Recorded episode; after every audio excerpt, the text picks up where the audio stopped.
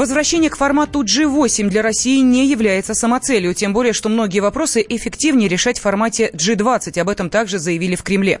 Ранее стало известно, что страны Евросоюза могут поддержать возвращение России в Большую Восьмерку, но лишь при условии выполнения Минских соглашений, сообщил источник ТАСС. По данным издания, этот вопрос не входит в официальную повестку дня саммита в Биорице, но может быть затронут участниками встречи в рамках дискуссий по дальнейшим отношениям с Москвой. Если страны «семерки» хотят возобновить диалог с Россией, они должны оформить соответствующее обращение, заявила официальный представитель МИДа Мария Захарова.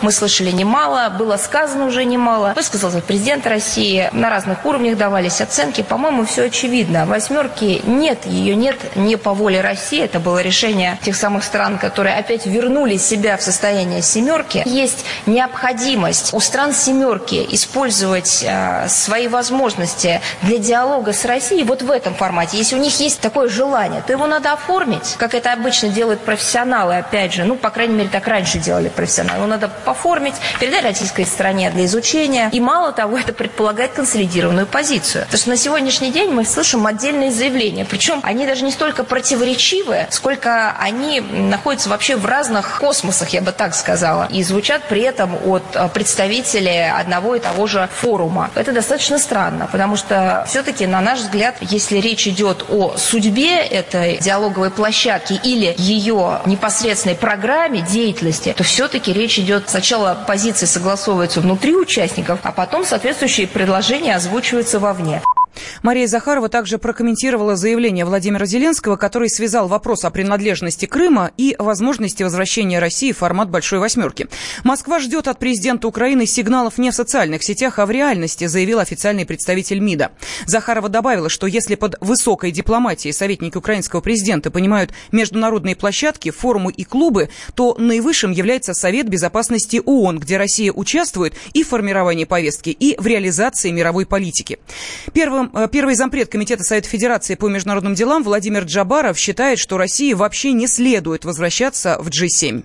Нам, в общем, хороший пример показал наш президент. Он совершенно спокойно отнесся к этому предложению Макрона, сказал, что мы как бы никуда не просимся и никуда не выходили, не входили. Работаем в другом формате на G20, нас это устраивает. Ну, а если приглашают, подумаем, рассмотрим. Вот этому нам надо так относиться. Вот уже об этом говорил Борис Джонсон, об этом заявила Меркель, что она против. Значит, Макрон начал давать заднюю. Меня удивляет другое. Ребята, а вы между собой там определились, что вы хотите? Россия уже 7 не стремится. Нам там делать, честно говоря, особо нечего. Потому что этот клуб давно уже не элитный. Это клуб 20 века. В 21 веке он потерял свою значимость. Особенно, когда из восьмерки ушла Россия, там больше обсуждать нечего. Более эффектная площадка – это G20. И это признают во всем мире. Там страны самой развитой экономикой находятся в этом клубе элитном. А G7, ну пусть они определяются, кто им там нужен, кто нет. Ранее Дональд Трамп согласился на предложение Эммануэля Макрона пригласить Россию на саммит G7 в 2020 году, который пройдет в Соединенных Штатах. Ожидается, что американский лидер поднимет этот вопрос на встрече «семерки» в Биорице. Владимир Путин заявил, что Россия не исключает возобновление формата G8, но это не самоцель. Россию перестали приглашать на встречи семи ведущих стран мира после событий в Крыму и на Украине в 2014 году. Минфин может повысить налоговую нагрузку на всю нефтяную отрасль, в том числе повысить налог на добычу полезных ископаемых и ввести дополнительный на попутный нефтяной газ. По словам директора Департамента налоговой и таможенной политики Минфина Алексея Сазанова, это нужно сделать для компенсации 600 миллиардов рублей налоговых льгот. 10 лет их будут получать Роснефть и Газпромнефть за разработку приобского месторождения. Другого выбора нет, подчеркнул Сазанов. В Роснефти оценили прирост добычи на приобке в 70 э, миллионов тонн нефти нефти, а дополнительные налоговые поступления в бюджет в 660 миллиардов рублей. Сазанов назвал это трюком и заявил, что добыча начнет падать в любом случае. Налоговые льготы, выданные Роснефти, вернутся в бюджет, уверен директор Фонда энергетического развития Сергей Пикин. Налоговый льгот – это частая практика, которая распространена у нашего правительства. То есть для различного типа месторождений, в силу там их сложности добычи, разработки, вводятся те или иные льготы. Как правило, это либо обнуление налога на добычу полезных ископаемых, либо еще что-то. То есть это, в принципе, нормальная практика, когда такие льготы вводятся. Например, вот Новотек построил проект, где жиженый газ получается в итоге и экспортируется. Там огромное количество льгот всевозможно, практически все по нулям. Здесь то же самое будет. Это не то, чтобы от, от них взяли эти деньги, другим передали. Это просто именно льготы для того, чтобы месторождение вышло на проектную мощность. Но гражданам тоже скажется, потому что это же не из бюджета деньги выходят. То есть, наоборот, надежда на то, что когда месторождение заработает, будет дополнительный источник поступления в бюджет. Не сразу, конечно, но со временем. Льготы для этого даются. Ранее Владимир Путин предоставил льготы Роснефти и Газпромнефти, которые разрабатывают северные и южные участки Приобского месторождения. Компании будут получать льготы за счет вычетов из налога на добычу полезных ископаемых в течение последующих 10 лет. Ежегодно в Роснефть и Газпромнефть из бюджета будут уходить 60 миллиардов рублей. Потерять работу боится каждый четвертый житель страны. К такому выводу пришли эксперты агентства HeadHunter. По данным сервиса, в завтрашнем дне уверены только 20% респондентов. За свои кресла крепче других держатся банкиры и представители HR-сферы. А вот учителя и медработники практически не переживают из-за увольнения, отмечает руководитель службы исследований компании Мария Игнатова. Несмотря на то, что вроде бы достаточно много людей, которые не боятся, что их уволят, но те, кто находится в поиске работы, ищет работу, две трети работников отмечают, что сложности есть, они их испытывают, но эта доля у нас немножечко сократилась относительно прошлого квартала, примерно на 3-4 пункта процентных, то есть чуть-чуть больше стало тех, кто отметил, что сложностей с поиском все-таки нету. Опять же, кто отмечает, что им труднее всего искать работу, это топ-менеджмент, но это, в принципе, такая объясняемая история, не так много вакансий, поэтому не каждый день ищут топ-менеджеров. Это юристы, представители масс-медиа, добыча сырья, это те, кто говорят, что им сложнее искать работу. Напротив, не испытывают сложности с поиском айтишники, менеджеры по продажам, консультанты и рабочий персонал, который традиционно считается сейчас дефицитным.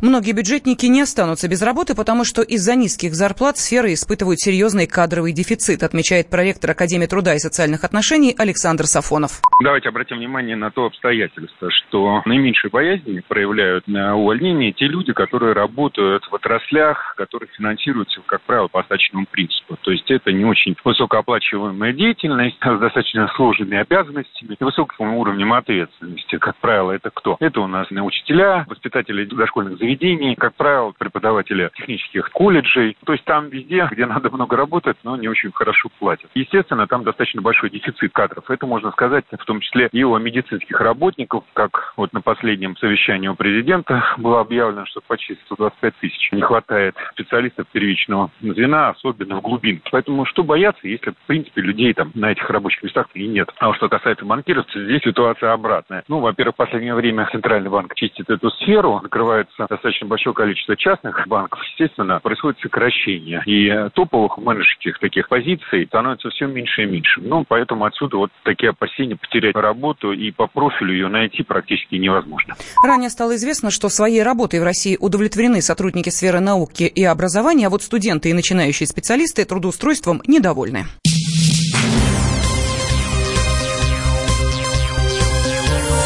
Темы дня студии Елена Фонина. Половина россиян не смогли правильно назвать последовательность цветов на российском флаге. Об этом сообщил ВЦИОМ. Респонденты также затруднились процитировать первую строчку российского гимна. Только 17% россиян знают текст одного из главных госсимволов. Директор ВЦИОМа Валерий Федоров считает, что тотальное незнание может быть связано с напряженностью в стране. Ну, мы исследования регулярно проводим каждый год в августе к Дню государственного флага. Можем следить динамику. Динамика положительная. В основном растет знание. В этом году некоторое снижение. Ну, можно предположить, что некоторое э, снижение популярности госсимвола вот, может быть связано с э, напряженной ситуацией, тревожной стране. Ну, прежде всего по экономическим причинам. На мой взгляд, это ситуативная история. Зато, по данным ВЦИОМа, россияне хорошо помнят, как выглядит государственный герб. Почти 80% респондентов смогли описать геральдический щит с золотым двуглавым орлом. 22 августа отмечается День российского флага. Он был учрежден в 1994 году. В честь праздника на выходных в столице пройдет митинг-концерт, на который заявлено 50 тысяч участников. Радио как книга. Разливает воображение. Но для тех, кто хочет больше, мы ведем свой YouTube-канал. Все эфиры, трансляции, именитые гости, крутые спикеры, громкие заявления и провокации. Бурная жизнь прямо из студии. Радио «Комсомольская правда». Надо и сто раз услышать, и один раз увидеть.